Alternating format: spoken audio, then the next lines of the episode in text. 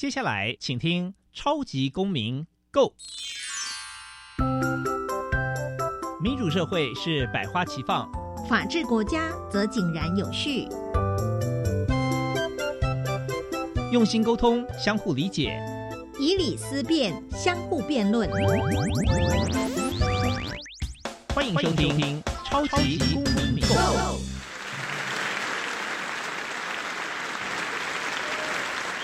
各位听众朋友们，大家好，欢迎再次收听《超级公民购》。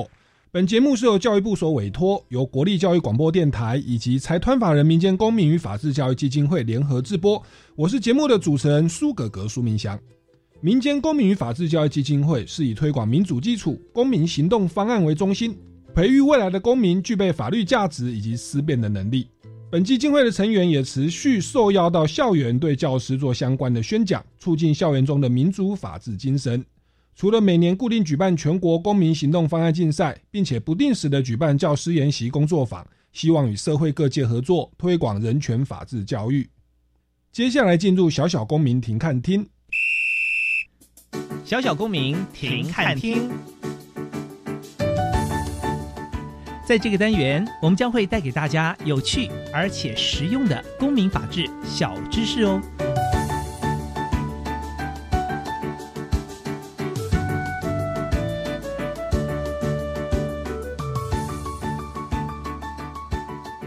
少年探索律动营，内政部警政署、刑事警察局于今年十月、十一月，分别在北、中、南、东四区办理少年探索律动营，为少年少女从探索律动开始，运用团体辅导策略，用自己年轻的身体与自己对话，让孩子们跳脱以边缘的惯性模式诉说自己，透过即兴创造性过程，体觉自己真实的能量。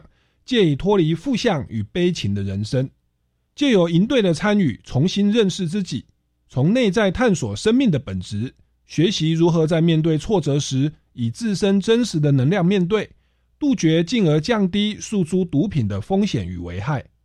接下来进入公民咖啡馆。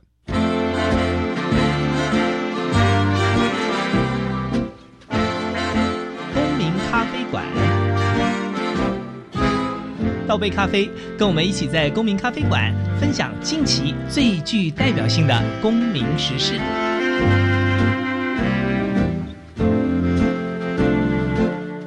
各位听众朋友们，大家好，欢迎再次收听《超级公民购》。那今天呢，我们邀请到的来宾呢，其实在差不多半年前哦，曾经来到我们的节目。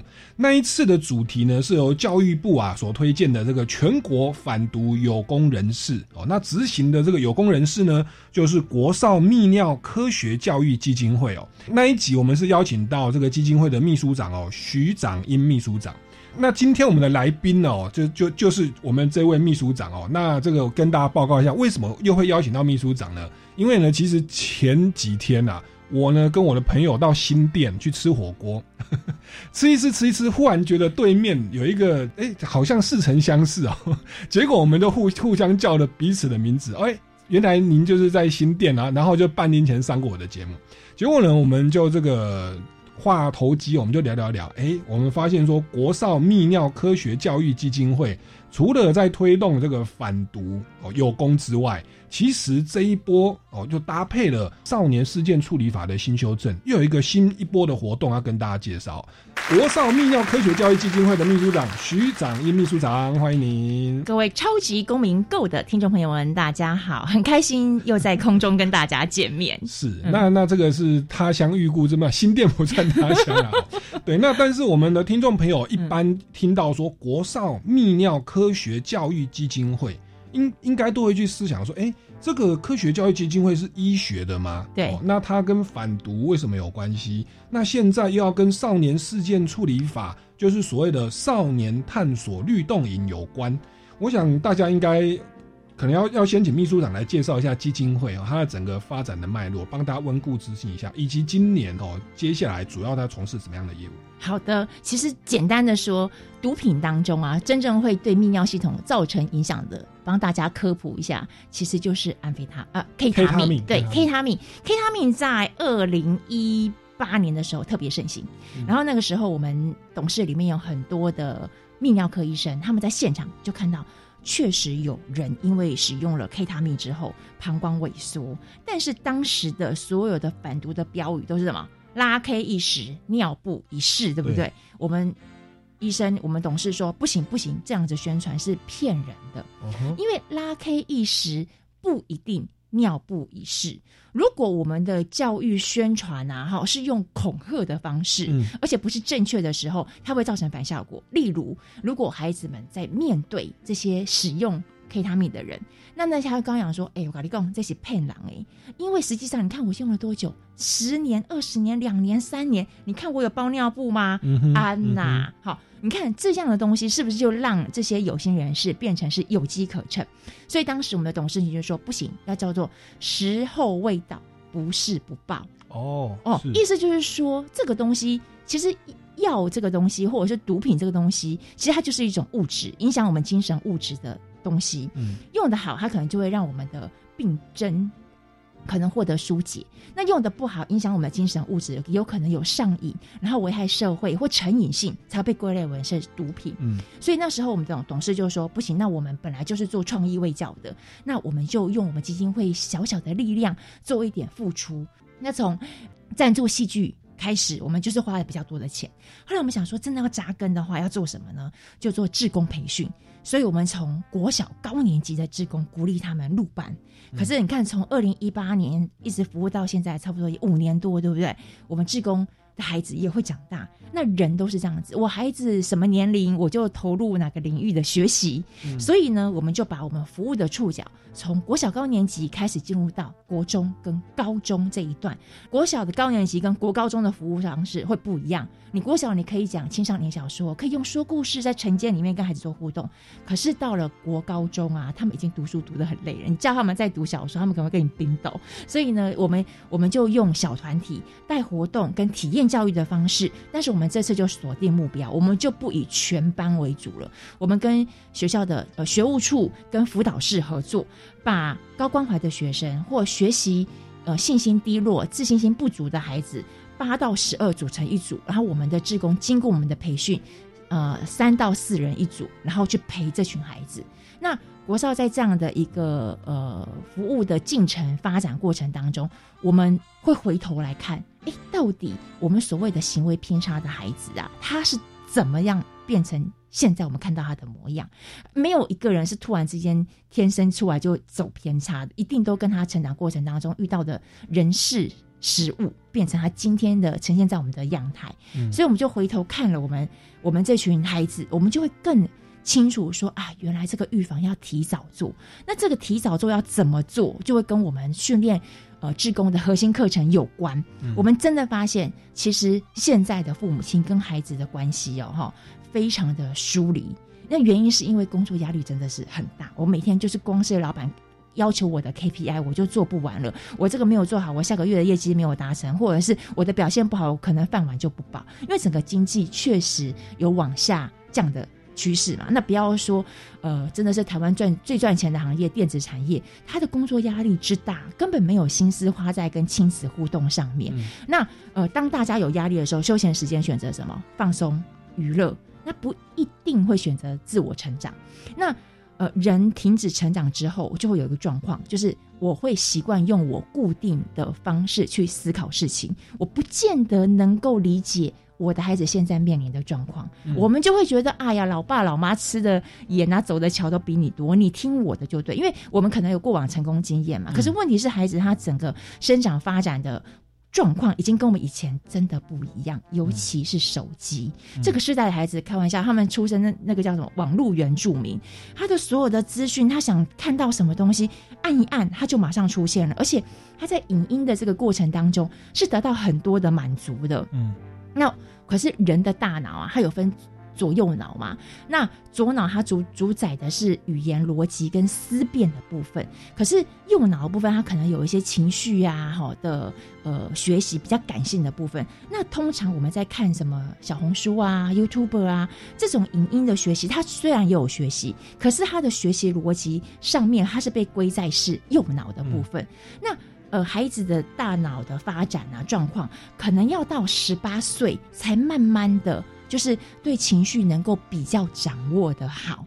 然后到了二十五岁，可能才完全发展。那意思就是说，要年纪越大，他的生理成熟之后，他才有办法理性。的沟通，那可是你也不是说哦，我到了十八岁之后，我就瞬间什么理性沟通我都 OK。他必须在他成长的过程当中有被带领跟训练过。那所以这也是为什么整个教育部在整个教育的政策上面，现在不是非常推动一种叫做阅读素养吗？嗯，就阅读素养是国力呀。就是说，当一个孩子他从小都没有习惯去做深度的。阅读思考的时候，他就比较容易被别人煽动情绪，然后就会很快速的决定啊哦，我要就是随应着别人的鼓噪而去走那个方向。可是如果他有一些比较理性思辨的能力的时候，他会想想，哎，那我这时候应该想想我是处于什么状况，是什么让我的情绪有波动，然后我应该做出什么样的决定是最适合我自己跟我周遭的人的。那所以其实呃，应该是说政府也看到了呃这个趋势，啊也确实定了这个目标。那我刚刚又回归到说，为什么要做职工培训？因为。学校的老师哦，必须说他们也真的是很辛苦，因为现在的家长也不把老师以前的地位这么的崇高了，因为现在的家长呃，社经地位啊，教育水准都很高，那那会觉得说我的时代也不一样啦，我不需要这么要求我孩子在呃书写上面的工整啊、规矩上面啊，一定要尊师重道，或者是只有一套标准。其实整个社会价值观是非常多元的，嗯，那。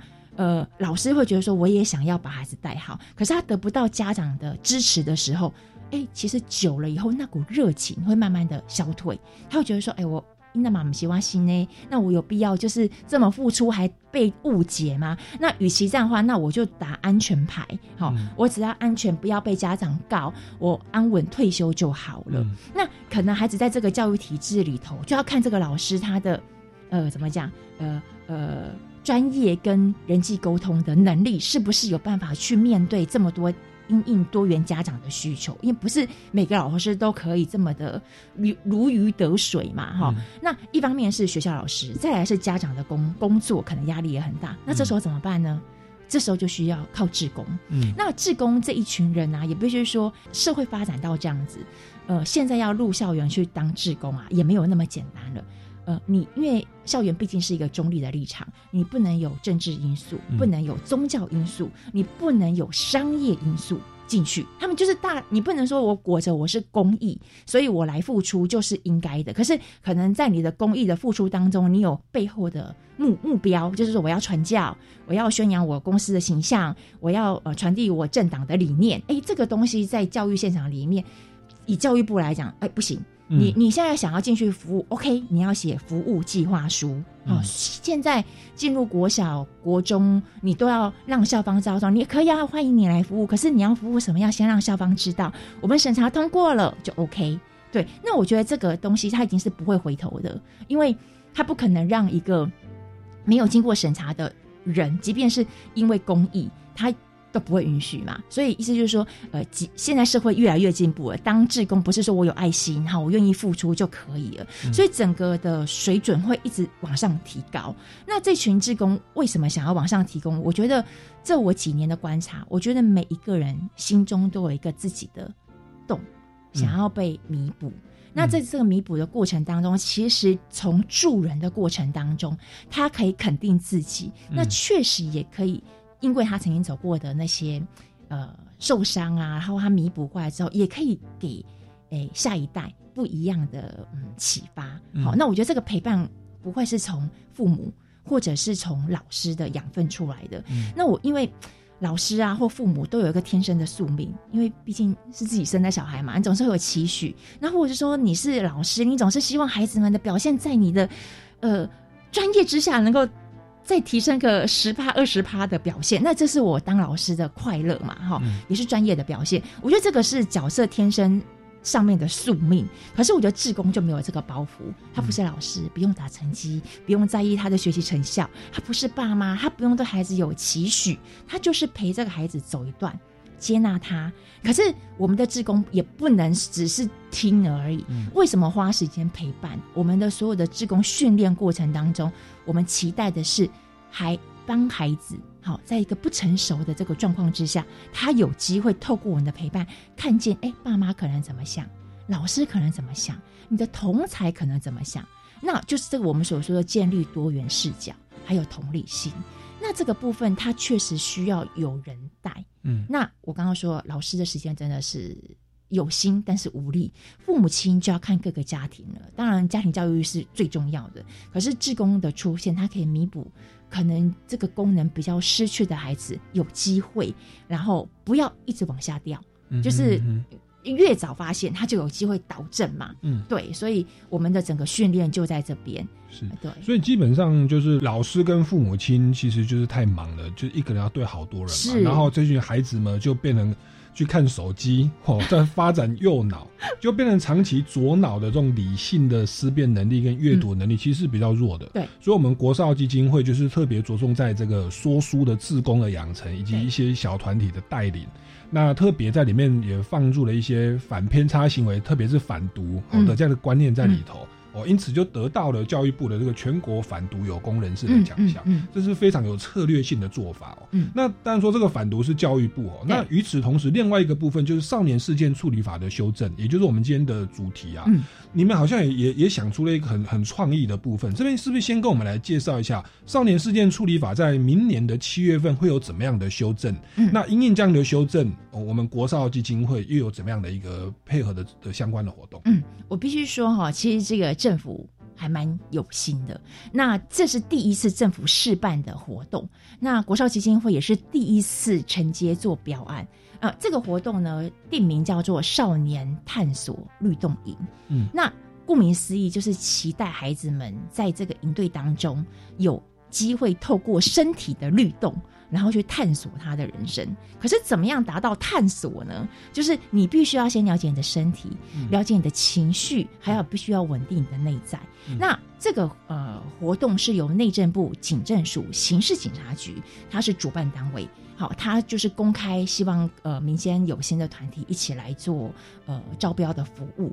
那呃国少基金会刚刚有跟主持人苏哥哥提聊了，就是我们从国小高年级一直到国高中，我们很感谢曾经被我们陪伴的孩子啊，他们真实在我们面前展现的样貌，所以才让我们有这个能量去呃承接这个活动。因为我们看过了这群孩子，他不像一般的学生乖乖的会坐在课堂上，他会。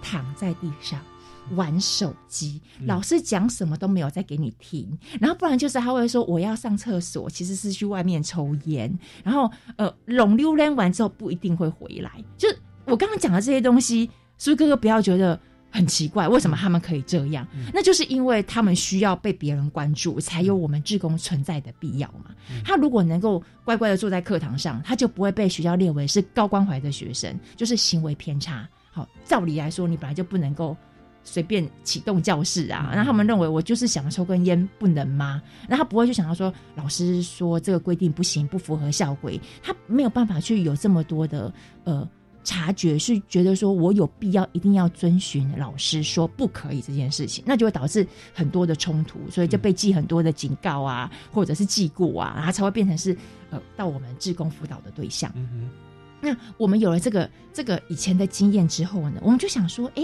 怎么会有一个呃这样子的呃中央单位，居然会想出这样子的一个活动？那我们长期的经验，我们知道，哎，这群孩子他有机会，其实是有机会可以变好。那我们就尝试看看，说有没有可能？因为这个营队只有两天，两天的时间，你怎么样让孩子们进入？呃，觉察，因为这回到我自己个人的专业，我自己是学戏剧的，嗯，我从高中就学在华冈艺校，然后大学在文大戏剧系。那其实，在这个呃整个教育养成过程当中，我发现表演艺术啊，它确实很容易让人做自我的觉察，无论你是。表演喜怒哀乐，然后演别人的故事的过程当中，其实你也会觉得，哎，这个部分跟我个人有哪些相似，或哪些不相似？那也许剧中的人比较疯狂，可是我希望真实的我，我不要走这条路，我在剧中疯狂就好了。其实它跟看书啊，会有呃异曲同工的呃。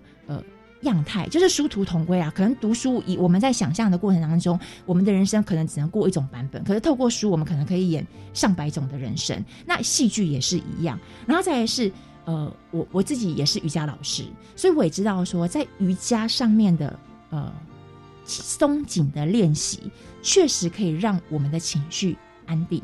那其实像现在，我们也很多心理师都说，目前台湾的青年学子有百分之三十都有忧郁症的身心状况。嗯，那就表示说，其实他们在一路过程当中，他都没有情绪得到疏解，久了以后就会变成我们所说的忧郁症，它变成是个定定性的这个被固定的情绪，就就会变成是一种症状了病症，然后要去做接受专业的治疗跟抒发。那我们就想说，如果只有这两天的时间，又针对是普险少年，那我们要怎么样来设计？你一定要投其所好，嗯，你不能够光冕堂皇的说，来，我来教你正念察觉，那这样就会招不到人。所以我们就选了两个空中瑜伽跟街舞。让孩子们就哎这个东西有兴趣，然后呃我们是呃少年队还有少辅会去协助去招学生，他们要招这群破险少年也不容易啊，尤其是北部，因为北部的诱惑很多，他可以选择很多东西可以，他可以骑马去射箭然后，他干嘛来跟我们跳舞？所以北部的招生是最困难的。然后到了中南东，其实就是会会会相对情形好一点点。所以我们先先以欲望来勾他们，有兴趣之后进了。我们的场域，我们在塞我们想给他的东西。好，那这个少年探索律动营哦，它的这个整个课程的内容以及里面的一些酸甜苦辣、嗯，甘苦谈，我们进一段音乐，我再回来请教一下国少基金会的秘书长徐长英秘书长。进段音乐，马上回来。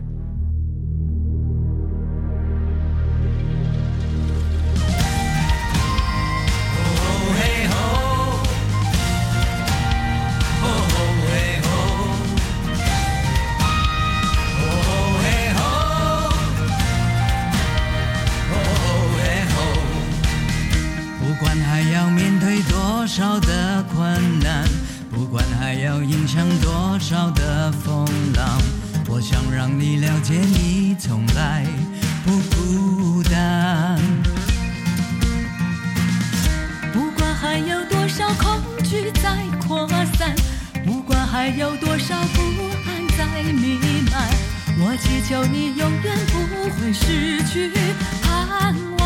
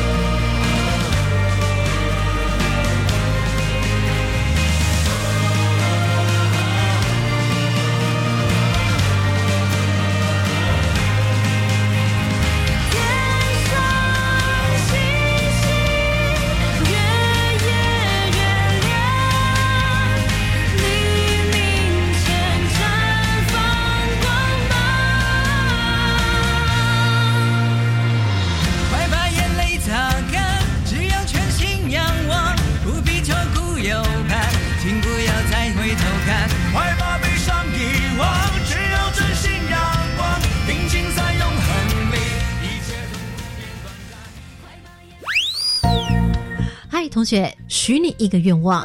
我想用 VR 眼镜来丰富我的视野。我想要拥有一台可以自动帮我洗澡的机器。呃，我想利用虚拟世界执行心理学的研究。哇，同学们的想法都非常酷。可你晓得元宇宙世界可有些什么样的陷阱？来，欢迎收听，在每个礼拜一晚上十点钟到十点半，端端所主持《青春创学院》。我一月十三到十五号要去参加学科能力测验哦。提醒您记得市场规则，要带应试有效证件，不可携带穿戴式装置，要做行动电话完全关机。有效证件是带正本吗？对，带任意件正本，例如国民身份证、有照片的全民健康保险卡、汽机车驾驶执照、中华民国身心障碍证明、护照或居留证，在大考中心考试简章有详细说明哦。以上广告是由教育部提供。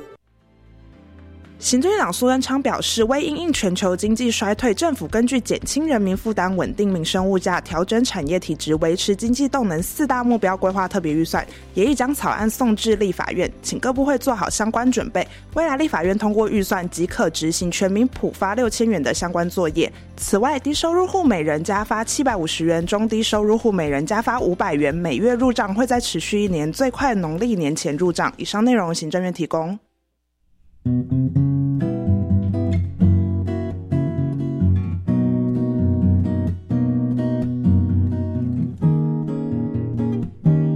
是苏命苏米恩，你现在收听的是教育电台。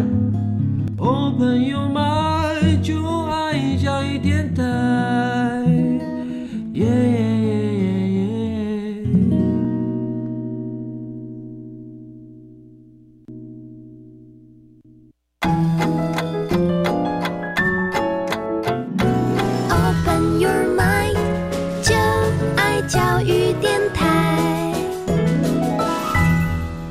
各位听众朋友们，大家好，欢迎回来《超级公民购》。那今天呢，我们节目邀请到的是国少泌尿科学教育基金会的徐长英秘书长。那他在半年前呢，透过教育部的推荐哦，来到我们节目上哦。他当初是因为这个基金会呢是全国反毒有功人士，那他们基本上就是透过自工。说书以及进入校园里面这样的小团体的陪伴，然后呢，去来填补、去弥补一下这个父母啦或传统的教育体制比较欠缺的部分哦。那结果就带领这群孩子呢，在这样的一个呃阅读的过程当中呢，去远离了偏差行为，特别是有关于毒品的这个。就是不要去碰触毒品啊，那是非常的成功的。那现在呢，是因为少年事件处理法在这个民国一一二年的七月份会进行修正了。也就是说呢，如果是属于这个曝险少年，例如说你有碰毒品，就是曝险少年啊，或者是有一些其他的一些你说触法触法的一些状况的话，那么呢，依照明明年即将施行的少年事件处理法，必须有一个所谓的行政辅导先行程序。哦，也就是说，在进入司法体系少年法庭之前哦，那必须先进行所谓的行政辅导先行哦，那也就透过行政机关的资源去辅导这一些酷险少年，不要去从事不良的行为哦。好，那在这个过程当中，如果只是传统的这种宣导啦哦，或者是说一些一些戏剧贺对贺主，嗯，其实对于现阶段的这种多元化的。青少年而言，其实效果是不大的，特别是这一些上课可能会躺着玩手机的人哦，那这个效果真的是不大哦。那所以呢，这个这个是内政部对不对？嗯，内内政部警政署他们就又邀请到了国少基金会，因为他们在反毒有功，其实是做的算是非常有声有色。那他们这一次呢，就透过少年探索律动营，投其所好，针对这一群孩子哦，比较没办法静下来的，他们可能喜欢街舞。或者说很喜欢这个空中瑜伽哦，最近有人去健身房，就是叫杨丞琳还是谁啊？哦，就空中瑜伽在空中这样子，哎，好像很酷啊，又很漂亮。好，透过这种方式去把他们带进来，有点像是以前在做反毒的时候，是透过说书小团体的方式把他们带入，结果是要做反毒。好，那现在我们透过街舞跟空中瑜伽哦。你们是用怎么样的一个课程规划？只有两天哦，对，来帮助这一些所谓的破险少年，他们能够更觉察自己，然后远离这一些飞行的，就是不好的行为呢？对，我觉得这个理念哈都非常的棒。可是真的要让孩子们有所感啊，必须要用有趣的方式，让他们愿意进入。你知道，我后来才知道，我们那个年代有很多飙车族，有印象吗？我不晓得说个年纪怎么样。渡路现在是不是没有了？现在比比较没有了，不是治安比较好哎。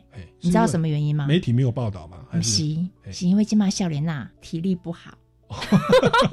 哦，连骑飙车的那个冒险的精神，就是大家都喜欢玩手游啊。我听到这个理由的时候，哎，我也是笑出来了。我想说，哦，以前我们那个年代的所谓的笑脸呐，哈，还必须要有点 体力才有办法去飙车。哎，飙车现在太累了，不用，我现在手机上玩，我也是可以，就是有快感，对，也是有快感。好，五打五那样围殴的感觉。所以我觉得这个少年探索律动营，我们真的让少年去体验说，哎，你看别人呐，哈，看起来那个样子都很帅气啊，然后你自己看起来也是一副酷酷的样子，那你到底你的身体照顾的怎么样？其实我们在营队中，我们发现哦，我们我们不是做两四梯次嘛，然后但是我们就既然是探索，我们自己营队也探索好了，两梯次我们就安排街舞，两梯次我们就安排空中瑜伽，然后我们就发现说，呃，光是在寻找不显少年的情况下，刚刚提到北部就不容易找，因为这群孩子很多时候他都因为家庭的因素，他都必须要提早去打工。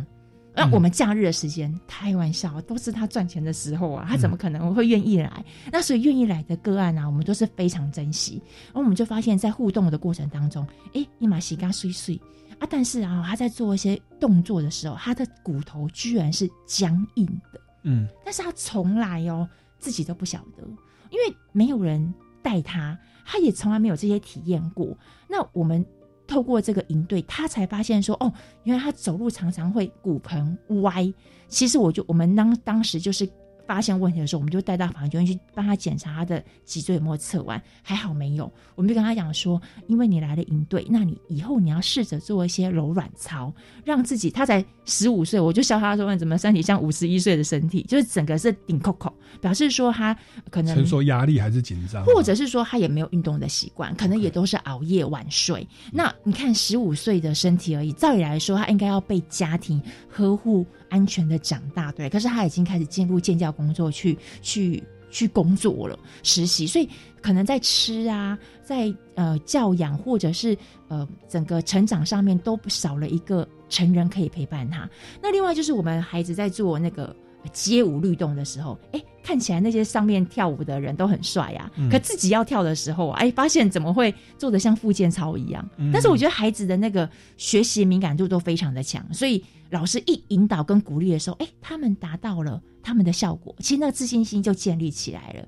然后在台中场的时候，我们的空中瑜伽要有个布条要拉，对不对？哎，后来发现孩子们的手啊都拉不起来，那我们以为手没力就是。就是手的问题嘛，可能是肩膀的肌力不足。哎，老师居然说，其实这个手啊会影响到我们的心脏。哎，所以我觉得我们当时就是希望能够透过这两天的应对，让孩子知道说，我们的身跟心是跟情绪是都是相连的。你如果长期一直忽略，你可能你压抑情绪，你不去感觉你的喜怒哀乐，盖过。那久了以后，它就累积在身体当中，我们不知道。然后又加上你没有运动的习惯，那你等于就是提早消耗你的人生嘛。对，所以我们两呃两天的营队当中，第一天的半天就是用街舞跟呃空中瑜伽来。陪孩子们去探索啊，把他们的整个体能啊都先消耗完以后，我们到了第一天的下午，我们就用戏剧的游戏，像镜像模仿啊，然后带领跟随，就是呃，这个是在剧场里头的游戏，它其实你可以带两个小时，也可以带二十个小时或两百个小时，它有点像是呃，我学你，你学我，但是在这个。呃，互相模仿的过程当中，会发现，哎，好像我这个带领的人，其实好像也是模仿别人的人。但是要进入到这么我刚刚所说的境界啊，哈，它需要长时间。那在这个营队当中，我们没有办法让孩子进入到这么所谓的太极高深境界，但是我们会尝试让孩子们体验，说，哎，这个是在戏剧教育当中的一个元素。如果你今天来我们的营队中，你玩了。你觉得很有趣，那哪一天你跟你的同学之间想说要玩什么游戏的时候想不出来，你就可以当一个 leader，然后把你在我们营队当中学到的东西啊，就是那不然我们来玩一下，那你要就会觉得说，哎，你很酷哦，你跟我们玩的东西不一样哦。我觉得孩子要找自信，其实有时候跟别人不同，可以建立在这样的不同上面。那他不一定就是要标新立异，那他可以给别人不一样的养分。那这个养分是他曾经在我们营队里面体验出来的。那所以我们在整个呃活动的设计的过程当中，我们就是我们一本初衷就是说，反正我只有见你两天，可能这辈子以后也不会再见面了。但是我把我所有的专业，例如是舞蹈的啦、空中瑜伽的啦、戏剧的啦、表演艺术的啦、心理学的，我通通灌给你。那我让你像试吃一样，我让你吃看看这是什么样的感觉。那未来如果你的人生成长过程当中，哎，你有能力或你有机会接触的时候，你不会感到陌生。然后你也知道说这个东西对你来讲是有帮助的。那我们在每个营队的结束之后，好前之前一个呃半个小时，我们会教他正念觉察、放松。那这个呃，如果有去上过瑜伽的人，就第二天的我我下午，我们在第一天的下午就上对，然后我们两天都会带他做一遍，就让他很熟悉这个这个感觉。然后我们也会跟他讲说，我们不能一辈子陪伴在你旁边。那你们都很会用手机嘛？那你可以搜寻关键字正念觉察。好，那呃，当然每个人带的方式跟版本不同，但是孩子们可以自己去选择哪些老师带他，这些都是免费的。嗯然后我们在做这个的时候，其实孩子们一样是睡觉，因为他其实一整天被我们操得很累，然后要回去之前也也会有一些情绪在，因为我们前面还有一个说故事，我们在正念觉察的前面还有情绪饱和，让每个孩子说自己或别人的故事，目的是为了什么？第二天的一幕剧。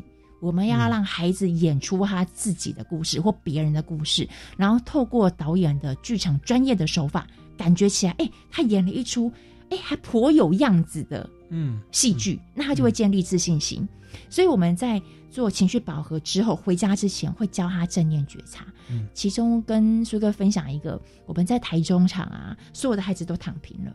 有一个女生就说：“老师，我可不可以用手机跟妈妈联络一下？我等一下要去带我的弟弟去搭车，好，因因为他他需要人家接送哈。”就后来我就说：“好，那你赶快联络好妈妈之后，你赶快学这个东西，因为老师希望你可以学好啊，以后你在家里面可以休息的时候懂得怎么放松。”哦，天哪！那个孩子跟我也是素昧平生，他瞬间就把他家里所有的事情都告诉我。他说：“嗯，我在家里没有办法休息，我们家五个人都是哥哥弟弟，只有我一个男生，我包办了家里所有的工作跟家事。然后我的所有的长辈跟我的弟弟哥哥们都告诉我，未来我们家的财产你一毛钱都不用拿。然后，但是我还是很认真的做所有的事情。然后，呃。”我我的妈妈，如果我教做不好的时候，他们都会说我的妈妈没有把我教好。然后孩子讲这句话的时候啊，其实他要的就是一个被肯定跟情绪被接住，所以我就跟他讲说，其实你觉得妈妈不是这样子，而且妈妈把你教的很好，你也很认真，对不对？孩子的眼眶就就觉得有人看到他的努力，嗯那我觉得。没想到这个正念觉察会带到这个孩子的情绪，然后我也很感谢这个孩子愿意花时间来我们的营队。然后第二天呢，也是因为他，嗯他又再找了一个个案，那个个案都没有出现，因为他要去打工。然后第二天那个个案又全身一半的身体都是图腾，好，就是我们所说的刺青。刺青对，他才国中就休学了，三年级，然后就去就去工作了。那但是他居然因为他来参加我们的营队，即便他只享受半天的时间，那他也觉得很开心。对，嗯所以就是他觉得在团体活动当中，原来可以这么的融洽，那就是种下一个正向的种子。是因为像这群孩子，他成长过程里头一直都被排斥，是所以可能人家会觉得说我不想跟你一组，然后就有个案在回馈的时候，他就讲说，原来团体合作的感觉是这么美好。嗯那我就心里想说，这这你要来参加我们营队，你才有感觉吗？后来我才发现，对这群孩子来说是的。那我就好奇问他说：“那有时候写作业不是要分组报告吗？那你如果都没有团体合作的经验，你怎么完成作业？”我觉得他孩子的回答真的也也让我有新的认知。他说：“我们不用沟通，我们各自做各自的，最后拼在一起给老师，有教有分数，分数低也没关系。”嗯嗯，这就是我们要服务孩子的样态。我们不能用我们过往的呃求学经验，然后去看待这群孩子他生命成长过程当中他遇到的困顿。嗯，那呃，我们当然不可能一直陪他，因为他有他原生家庭的议题。但是如果能够透过我们每次的陪伴，或者至少在这两天的活动当中，他会知道说，我其实有能力可以把自己照顾好，至少在吃上面啊，然后在运动上面啊，还有在情绪放松上面，然后我会善用手机找资料。我觉得我们就灌注了很多正向的状况，还有我们整个营队的老师是全程服务，我们不是上完课就走。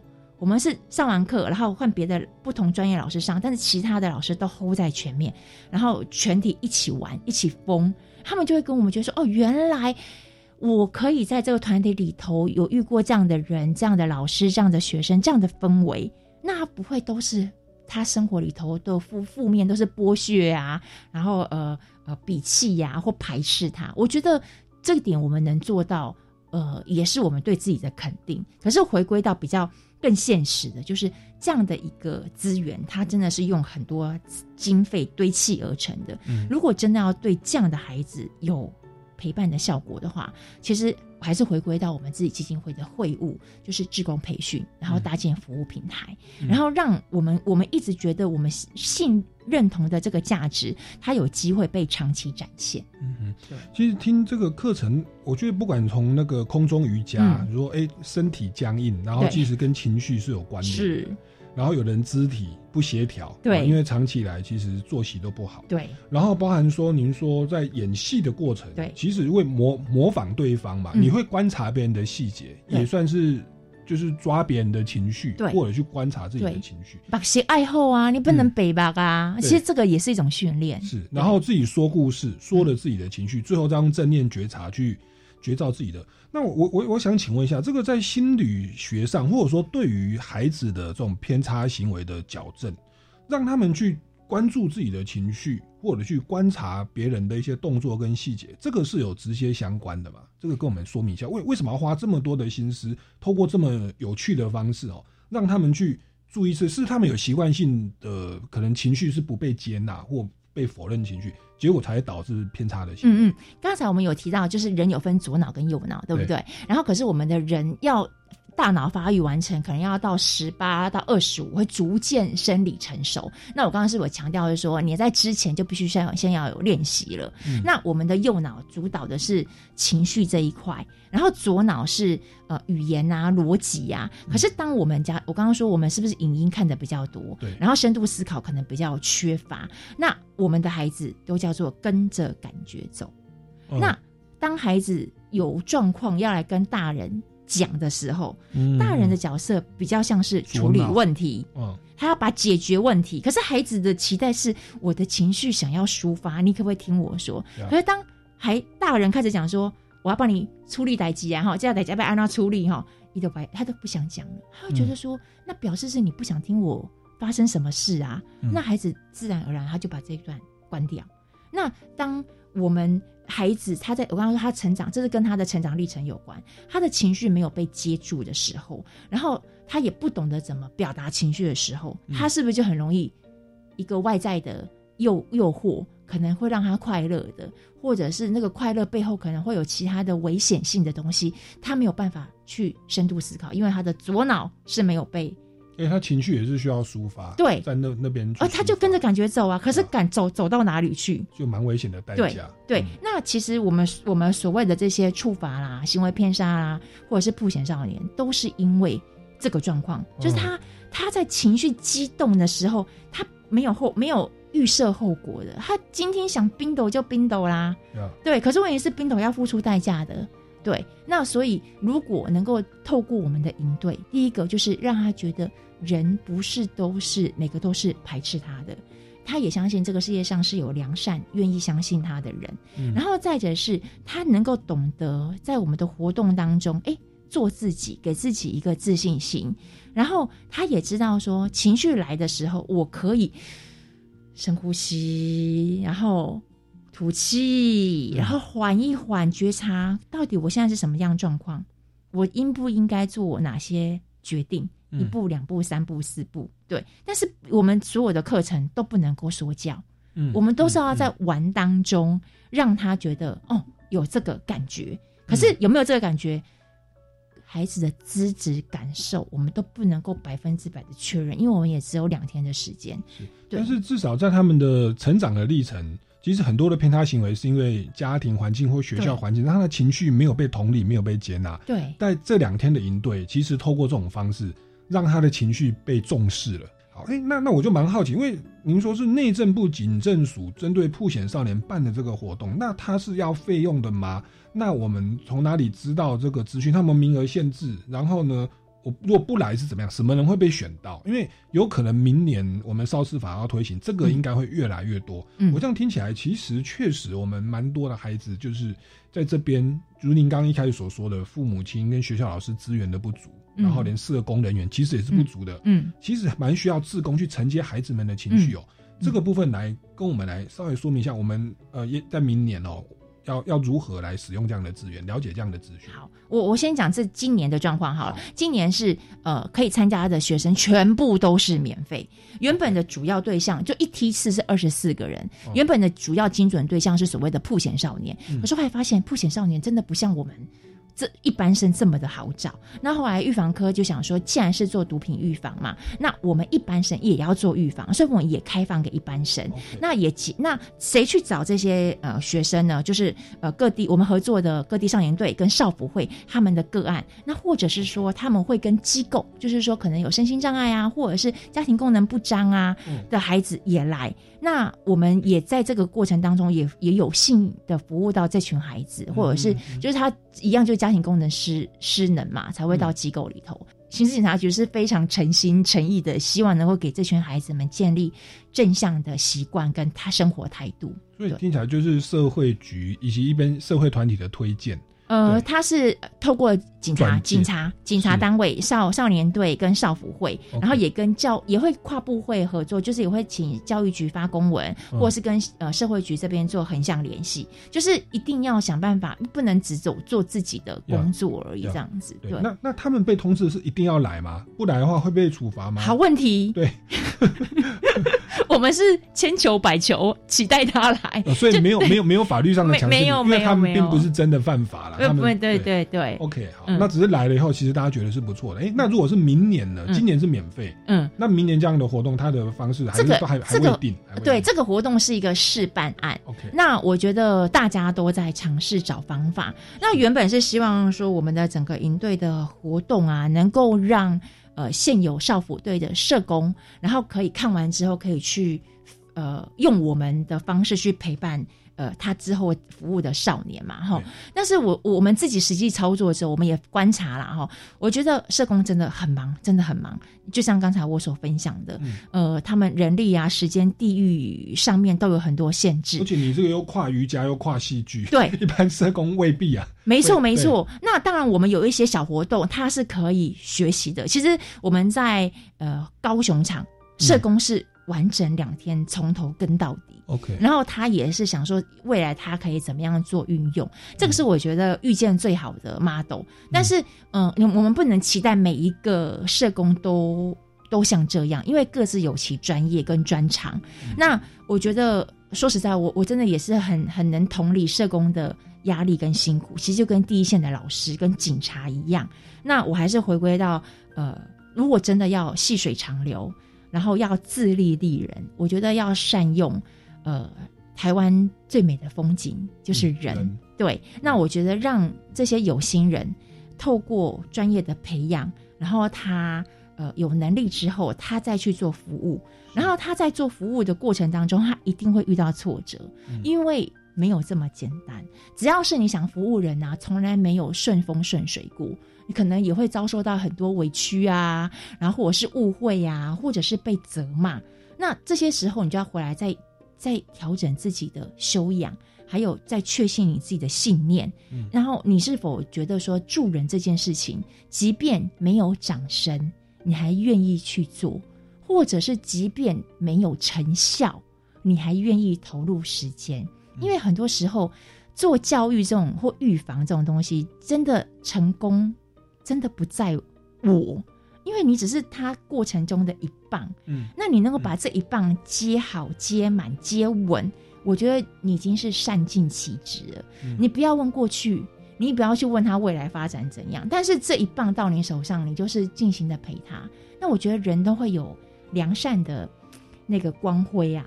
他可能真的是周遭很多狗屁倒灶，可是他可能曾经因为我们的志工出现，他觉得哦，天底下怎么这么公，然后无所求的人，他对人可能会比较有一点说啊，这个世界上也不是都是坏人呐、也对，因为这群孩子，我必须说他们很很早出社会，也很务实。对，他第一句，你知道他第一句话都说：“你来干嘛？你来一次两次，来几次？有没有收钱？”哎，你看他们问的多直白呀、嗯然后甚至是我们整个营队里头，我想说，我难得遇到他们嘛，那孩子也平常吃的没有很好，那就吃好一点，吃到开心。要吃两个，我也是让他吃，就是我们都没有在考量预算嘛，哈。居然就有孩子跟我讲说：“老师，你订这样太浪费了。”你这样子不节省，我说啊，只要你们愿意吃，我都觉得很开心。可是我想说，哎、这个孩子他不是在跟我冷消维，或者是跟我五四三，他是打从心底，他打从心底，他觉得我不必要花这个钱。那但对我来说，我的心是我想把他们照顾好，嗯然后。因为少年嘛，总是会肚子饿，吃一个便当不够嘛。啊，如果他真的愿意吃，我还是愿意买给他们吃。可是孩子，你看他的整个想法就是，他而且我我说你可以吃第二个的时候，他居然问我说：“啊，要钱吗？”你看他们，他们想的是钱钱钱，然后呃呃，就是就是这种很生活现实的东西。我说不用，你想吃我就让你吃。嗯，对，所以我们接触到这群孩子的时候，我们也会回来更珍惜我们自己的生活。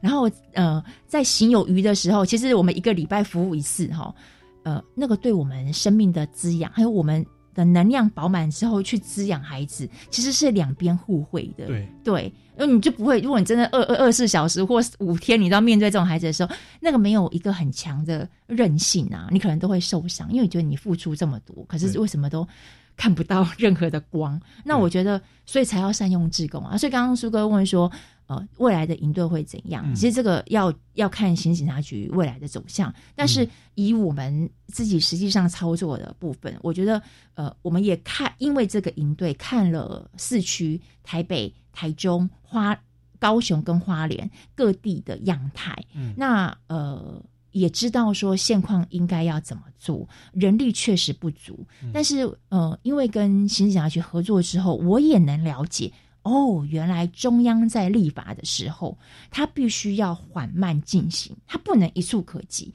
我们都知道理想可能天花板是到这边，可是我们要有很多配套措施，它就是。而且还有城乡差距的问题。你看，光是都市的人力是这么多，偏乡的人力是这么的少，可是孩子可能服务的个案人数是一样的多。那你不能够说你定一套规则之后全台湾适用，那可能真的有些县市真的会给你。给你说，就对很多的抗议，对对对，所以我觉得我们也因为透过执行这个这个过程，才发现说，哎，社会的进步啊，真的是靠一群人持续默默的前进。嗯呃，当然倡议是很必要的，但是谁愿意看水脏，然后愿意卷起袖子来亲的人啊，嗯嗯我觉得才是可以让这个社会或孩子有机会更好的无名英雄。对啊，嗯。那各位听众朋友，如果有志哦要来从事这样的志工，也欢迎到国少泌尿科学教育基金会有很专业的自工培训，希望也可以在明年可以在跟警政署或教育部的合作里面去帮助这一群呃其实是很需要帮助的孩子啊，嗯他们就出生在一个可能原生家庭或教育环境是不能够接纳他们的，嗯也许因为你的参与，嗯。改变了他们的一生，你只是在那个小小的阶段，那你自己也会得到一些生命的扩张跟成长哦。对我觉得是非常有意义跟价值的、哦。那今天非常感谢国少泌尿科学教育基金会的徐长英秘书长来跟我们分享这么宝贵的资讯哦。那各位听众朋友，如果想要了解进一步的讯息，也欢迎再到国少泌尿科学教育基金会来了解相关的讯息。是那也可以到我们超级公民购脸书粉丝专业哦来留言提问哦。好，那我们今天的节目到这边告一段落，下个礼拜六下午三点零五分，我们空中再见，拜谢拜谢，谢谢大家。